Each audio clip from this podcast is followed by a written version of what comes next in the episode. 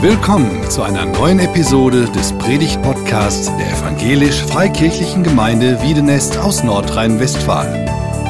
Wir sind davon überzeugt, dass Gott durch Predigten redet. Wir wünschen viel Inspiration beim Hören.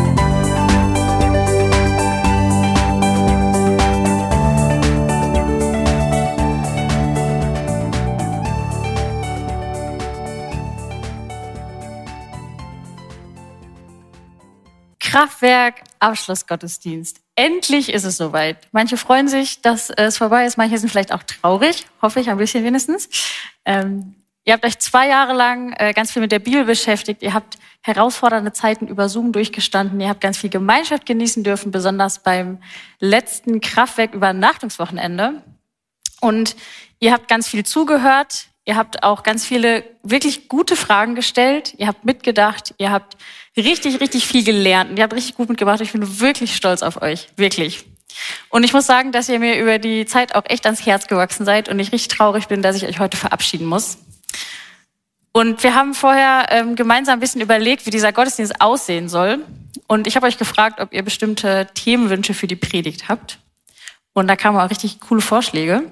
Und ähm, ich dachte bis vor kurzem auch, dass ich über einen dieser Vorschläge predigen würde. Hab dann aber irgendwie, je näher es äh, auf diesen Sonntag zuging, das Gefühl gehabt, das ist noch nicht so das Richtige. Ähm, weil ich irgendwie so dachte, es ist das letzte Mal Kraftwerk. Ich kann euch jetzt noch mal einmal irgendwas mitgeben. Und da habe ich das Gefühl, das muss irgendwas richtig Wichtiges sein. Und je länger ich darüber nachgedacht habe, was denn wirklich wichtig ist, ähm, habe ich gemerkt, ähm, was wichtig ist, ist eigentlich nicht noch mehr Wissen über irgendwelche Bibelgeschichten, sondern das Wichtigste, was ich euch mitgeben kann, ist Segen. Wir haben schon von Sarah eben gehört, dass es heute um Segen gehen soll. Wir wollen euch nicht nur verabschieden und irgendwie in die große weite Welt hinausschicken, wir wollen euch auch unter den Segen Gottes stellen. Da kann man sich jetzt natürlich fragen, was ist denn eigentlich dieser Segen? Und ich habe mich das auch gefragt. Und äh, wir haben uns im letzten Jahr äh, genau vor allem mit dem Alten Testament beschäftigt und auch da ist uns dieser Segen schon öfter begegnet. Ich hoffe, ihr erinnert euch dunkel. Zum Beispiel bei Abraham. Abraham hat ein besonderes Versprechen bekommen und äh, er hat versprochen bekommen, dass er gesegnet sein würde und dass er auch ein Segen sein wird für andere. Wir haben von Jakob und Esau gehört, die sich um den Segen des Vaters gestritten haben. Und wir haben ganz viel vom Volk Israel gehört, das den Auftrag von Gott bekommen hat, ein Segen für die anderen Völker drumherum zu sein.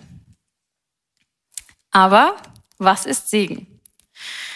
Das ist gar nicht so einfach, habe ich festgestellt, ähm, rauszufinden, was Segen eigentlich ist. Aber ich möchte euch trotzdem mal mit hineinnehmen in dieses Thema. Vielleicht habt ihr auch gerade äh, direkt angefangen, über diese Frage nachzudenken, was eigentlich Segen ist. Und ähm, ich weiß nicht, was euch da für Gedanken kommen. Ich habe in dieser Woche ein paar Leute gefragt und eine Antwort war, wenn ich gesegnet werde, dann heißt das, dass etwas Gutes über mich ausgesprochen wird. Und dann dachte ich so, ja, so ähnlich hätte ich das auch formuliert. Wenn wir Menschen segnen, dann wünschen wir ihnen Gutes für ihr Leben. Aber die Frage ist, was soll das dann heißen, dass Israel ein Segen für die Völker sein soll? Sollten die den Völkern einfach, den anderen Völkern einfach was Gutes wünschen? Gesundheit und Frohsinn? Und was ist mit Menschen, die gerade nicht so viel Gutes erleben? Können die nicht gesegnet sein? Es scheint mir doch ein bisschen wenig zu sein, wenn Segen einfach nur gute Wünsche sind. Ich hoffe, ihr Kraftwerkler wisst noch, in welcher Sprache der erste Teil der Bibel geschrieben wurde, das Alte Testament. Ja, schade. Hebräisch, genau. Der erste Teil der Bibel ist ursprünglich in Hebräisch geschrieben. Und dieses hebräische Wort, was da im Alten Testament steht, was äh, man für Segen oder Segne benutzt, das hat ähm, nochmal eine ganz eigene Bedeutung. Wir übersetzen das zwar mit Segen, aber das Wort, was da benutzt wird, hat nochmal eine eigene Bedeutung. Und das heißt so viel wie heilschaffende Kraft. Segen ist also eine Kraft, die Heil schafft. Heil ist ein altes Wort, was wir nicht mehr so oft benutzen, aber wir kennen noch äh, das Wort heilen. Wenn man eine Wunde hat oder wenn am Körper irgendwas nicht stimmt, dann muss das heilen. Wenn etwas kaputt gegangen ist, dann muss es repariert werden. Es muss heil werden. Es muss wieder ganz werden. Die Frage ist nur, warum muss beim Segen etwas heil werden? Dafür gehen wir einmal ganz an den Anfang der Bibel zurück. Ähm, das haben wir auch im Kraftwerk ausführlich gemacht dieses Jahr. Wir haben uns einen ganzen Samstag lang Zeit genommen, um uns mit der Schöpfung zu beschäftigen. Und es ging darum, dass Gott die ganze Welt erschafft, die Natur, die Tiere, alles Leben und schließlich auch den Menschen. Und Gott sitzt da nicht irgendwo oben auf einer Wolke und guckt so runter, sondern er lebt mit dieser Schöpfung, mit diesen Menschen in enger Gemeinschaft. Er hat einen Garten gemacht, wo er mit den Menschen lebt und enge Gemeinschaft hat und alles ist gut. Aber dann passiert etwas. Diese eine bekannte Geschichte von Adam und Eva und der Frucht, von der sie nicht essen sollten, aber trotzdem von ihr gegessen haben. Und dabei geht es gar nicht um diese Frucht an sich oder was das für eine Frucht ist, sondern Gott hätte genauso gut sagen können, ihr dürft euch hier überall hinsetzen, aber auf dieses eine Sofa, da dürft ihr euch nicht draufsetzen. Der Punkt dabei ist, dass die Menschen sich dafür entscheiden, Gott nicht mehr zu vertrauen. Statt das zu tun, was Gott ihnen gesagt hat, tun sie genau das Gegenteil. Sie wollen ihre eigenen Entscheidungen treffen. Und das, was dabei passiert, ist, dass diese enge, vertrauensvolle Gemeinschaft zwischen Gott und dem Menschen zerstört wird. Vielleicht habt ihr das auch schon mal erlebt, dass Vertrauen zwischen euch und einem anderen Menschen zerstört wurde. Das kann man nicht einfach so rückgängig machen. Da ist was kaputt gegangen. Jetzt kann man natürlich sagen, ja gut, ist blöd gelaufen, ist halt jetzt so, müssen wir alle mit leben. So ist das manchmal mit Beziehungen, die können halt kaputt gehen. Da muss man dann aber einen Schlussstrich ziehen und nach vorne schauen. Man kann halt nicht mehr alles gerade biegen. Bei Gott ist das aber nicht so. Die Beziehung mit Gott ist ganz anders als unsere menschlichen Beziehungen, die wir so kennen. Die Beziehung zu Gott ist für den Menschen absolut lebenswichtig. Und das liegt daran, dass Gott dieser Schöpfer ist. Gott hat alles Leben gemacht aus dem Nichts. Gott ist also die Quelle des Lebens der Ursprung allen Lebens. Und wenn wir nicht in Beziehung zu Gott sind und mit ihm in Verbindung stehen, dann sind wir auch nicht in Verbindung zu der Quelle des Lebens. Ich habe euch was mitgebracht, an dem man das ähm, sich ganz gut vorstellen kann. Das sind Lilien, habe ich mir sagen lassen. Manch einer kennt die vielleicht eher von Beerdigungen. Da sind wir auch schon in der richtigen Richtung unterwegs. Es ist nämlich so, dass diese Blume auch mal in einem Garten war. Möglicherweise ein großer, industriell angelegter Garten, aber sie hat mal irgendwo gestanden, wo sie gewachsen ist. Genauso wie der Mensch ganz am Anfang auch mit Gott in einem Garten war. Und in diesem Garten war diese Blume mit der Quelle des Lebens verbunden. Sie hatte Wurzeln, die in die Erde gingen, wo sie Wasser und Nährstoffe bekommen hat. Aber eines Tages ist etwas passiert. Jemand hat diese Blume abgeschnitten. Sie wurde getrennt von ihren Wurzeln und von der Quelle des Lebens. Genauso wie der Mensch getrennt ist von Gott, weil diese Vertrauensbeziehung kaputt gegangen ist. Was heißt das jetzt für die Blume? Erstmal bemerkt sie das vielleicht nicht. Sie ist ja nicht sofort tot. Und wenn man sie in eine Glas, in eine Vase mit Wasser stellt, dann wird sie auch erstmal gar nicht merken, dass sie ja eigentlich von der Quelle des Lebens getrennt ist, denn da kommt ja irgendwie noch was nach. Aber früher oder später wird diese Blume verwelken und sterben. Die Lebenskraft wird sie verlassen und sie wird spüren, dass etwas nicht stimmt. Und so ähnlich ist es auch bei uns Menschen. Erstmal haben wir nicht das Gefühl, dass es dramatische Konsequenzen für uns hat, wenn wir von Gott getrennt sind. Wir leben ja immer noch und eigentlich geht es uns vielleicht auch ganz gut. Aber früher und spät, spät, früher oder später werden auch wir merken, dass uns die Lebenskraft verlässt, dass etwas nicht stimmt und dass wir innerlich tot sind und anfangen zu verwelken. Das liegt daran, dass wir von der Quelle des Lebens getrennt sind. Was hat das jetzt alles mit Segen zu tun, ist die Frage. Beim Segen geht es darum, haben wir gehört, dass etwas wieder heil werden soll etwas, was kaputt gegangen ist. Und das, was kaputt gegangen ist, ist unsere Beziehung zu Gott, zu dieser Quelle des Lebens. Seit dieser Sache mit Adam und Eva sind wir als Menschen erstmal grundsätzlich getrennt von Gott. Aber im Gegensatz zu dieser Blume haben wir die Möglichkeit, wieder zur Quelle des Lebens zurückzukehren. Manchmal denke ich, dass Segen ähm, ja so Sachen sind wie ein gutes Leben, ein langes Leben, ein Dach über dem Kopf, genug Geld, eine gute Arbeit. Das sind alles gute Sachen, die wir von Gott geschenkt, geschenkt bekommen können. und für die wir auch wirklich richtig, richtig dankbar sein können. Aber am Ende haben wir nichts von all diesen äußerlichen Dingen, wenn unsere Seelen innerlich kaputt sind und wir uns innerlich tot fühlen und eigentlich am Verwelken sind. Der Segen Gottes besteht nicht in erster Linie in guten Dingen, die uns passieren. Auch das kann ein Segen sein, Gutes, das Gott uns schenkt. Aber der Segen Gottes besteht vor allen Dingen darin, dass unsere Beziehung zu ihm wieder heil wird. Dass wir zurück zur Quelle des Lebens kommen und dadurch selber neues Leben und neue Kraft bekommen. In Jeremia, ein Prophet, mit dem wir uns auch kürzlich beschäftigt haben, in Jeremia 17 gibt es ein ähnliches Bild. Da steht, Gesegnet ist, wer auf Gott vertraut, dessen Hoffnung Gott ist. Er ist wie ein Baum, der am Wasser steht und seine Wurzeln zum Bach hinstreckt. Er hat nicht zu fürchten, wenn Hitze kommt. Seine Blätter bleiben grün und frisch. Dieser Baum ist nicht wie eine abgeschnittene Blume. Dieser Baum ist beständig mit der Quelle des Lebens verbunden.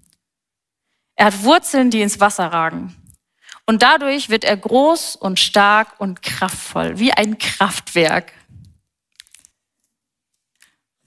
Und wenn man die Bibel liest, dann stellt man fest, dass Segen sich nicht erarbeiten lässt. Wir können darum bitten, das schon. Aber Gott ist es immer, der Segen gibt. Gott hat den Menschen immer wieder die Möglichkeit eröffnet, in Gemeinschaft mit ihm zu kommen, in seine Gegenwart zu treten. Da gab es die Stiftshütte und den Tempel und es gab Priester und Propheten und andere Leute, die Gott geschickt hat, damit sie Gott und den Menschen miteinander in Verbindung bringen. Gott will, dass diese Beziehung wieder heil wird. Und er kümmert sich auch darum, dass es Wege gibt, dass das passiert. Es ist immer Gott, von dem der Segen kommt.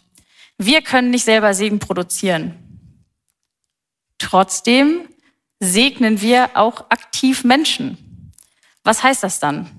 Wenn wir Leute segnen, dann können wir ja nicht quasi von außen die Beziehung zu Gott wiederherstellen. Man kann ja auch nicht zwei Menschen, die irgendwie Streit miteinander haben, sagen, so, ihr seid jetzt wieder freundlich zueinander, eure Beziehung ist wiederhergestellt, ist alles gar kein Problem mehr. So funktioniert das auch bei dem Segen nicht. Was wir aber tun können, ist Menschen zu Gott bringen, sie auf Gott hinweisen. Menschen daran erinnern, dass es ihn gibt, dass er groß und stark ist, dass er helfen kann, dass er vergeben will, dass er sie liebt. Wir können das, was wir selber erlebt haben, an andere weitergeben. Wir können ihnen davon erzählen, wir können sie damit ermutigen, wir können mit ihnen und für sie beten. Vor allem aber können wir mit unserem Leben Gottes Charakter widerspiegeln. Wenn wir Gottes Liebe erlebt haben, dann können wir auch andere lieben. Wenn wir Gottes Hilfe erlebt haben, dann können wir auch anderen helfen. Wenn wir Gottes Vergebung erlebt haben, dann können wir auch anderen vergeben. Denn Gott segnet ganz oft durch Menschen, auch in der Bibel. Er gebraucht Menschen, um anderen Menschen zu begegnen. Und wie cool ist das, wenn wir Segensvermittler sein können? Wenn Gottes Segen in uns kommt und wir ihn dann an andere weitergeben können das quasi so durch und durch zu anderen fließt. Dass wir segnende Worte aussprechen, ist eigentlich nur der Anfang. Viel mehr Segen kommt dadurch, dass wir nicht nur segnend reden, sondern auch segnend leben. Und da kommen wir auch wieder zum Alten Testament zurück. Wir haben ja schon gehört, dass ich ein großer Fan des Alten Testaments bin. Im Kraftwerk ging es darum, dass Israel ein Segen für die Völker sein soll. Also für die anderen Länder drumherum. Gott hat den Israeliten immer wieder gesagt, wie sie sich verhalten sollen. Das bekannteste Beispiel dafür sind zum Beispiel die zehn Gebote.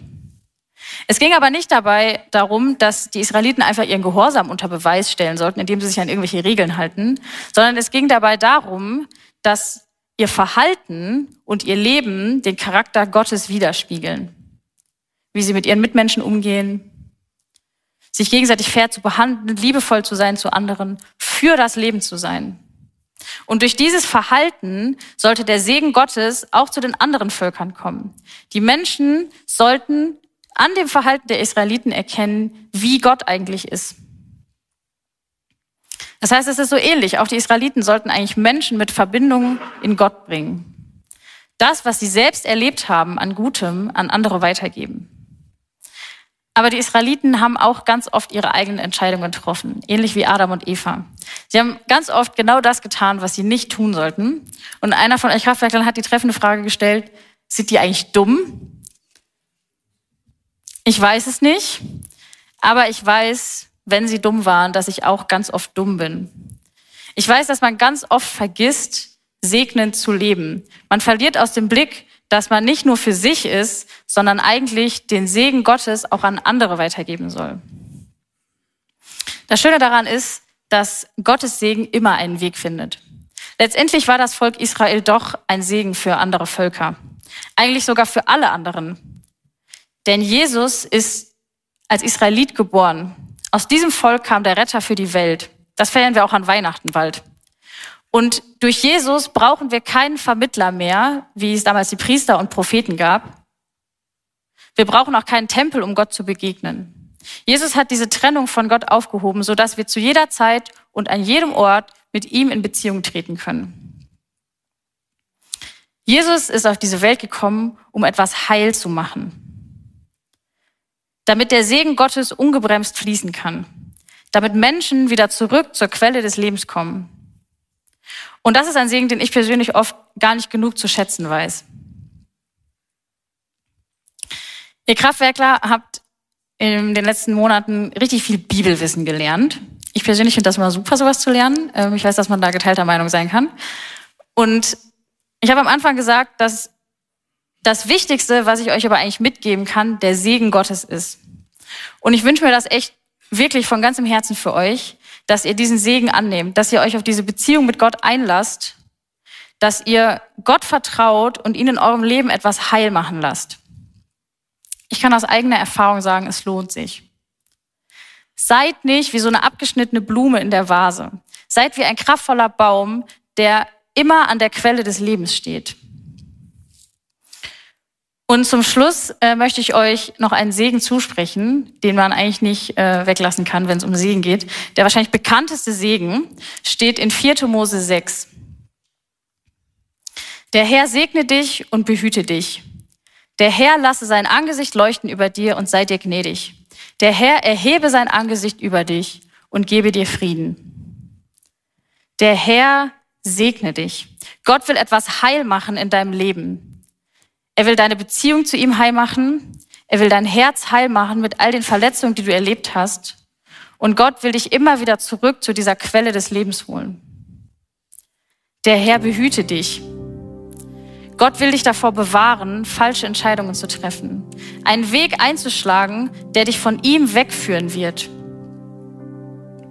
Gott lasse sein Angesicht leuchten über dir. So ein Gesicht, das hat ja auch was mit Beziehung zu tun. Es ist wichtig, dass wir Leuten in die Augen schauen, wenn wir mit ihnen reden. Und es ist auch wichtig, jemandem in die Augen schauen zu können. Das hat was mit Ehrlichkeit und Vertrauen zu tun. Aber auch jemanden zu erkennen, wiederzuerkennen, hat etwas mit dem Gesicht zu tun. Das heißt, Gott will mit dir in Beziehung treten. Face to face. Er schaut dich an, er zeigt dir sein Gesicht, damit du ihn anschauen und ihn kennenlernen kannst, so wie er ist. Der Herr sei dir gnädig Gott will dir vergeben, wenn du etwas falsch machst. Du kannst dir diese Vergebung nicht erarbeiten durch gute Taten. Sie ist ein Geschenk aus Gnade, was du nur annehmen kannst. Der Herr erhebe sein Angesicht über dich. Gott schaut dich nicht nur an, Gott schaut auch auf dein Leben. Gott hat wie so die Vogelperspektive auf das, was wir tun. Er weiß, was gestern war und er weiß, was morgen ist. Er weiß, was gut für dich ist und was du zu welcher Zeit brauchst. Der Herr gebe dir Frieden. Gott will dir Ruhe geben. Ruhe und Frieden für dein Herz und für deine Seele. Ganz egal, welche Stürme um dich herum toben. Bei Gott kannst du dich sicher fühlen. Der Herr segne dich.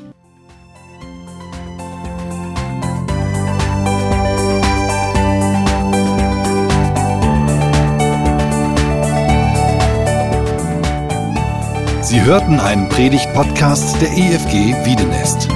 Weitere Predigten, Informationen zu Jesus Christus und zu unserer Gemeinde gibt es unter www.efg-wiedenest.de.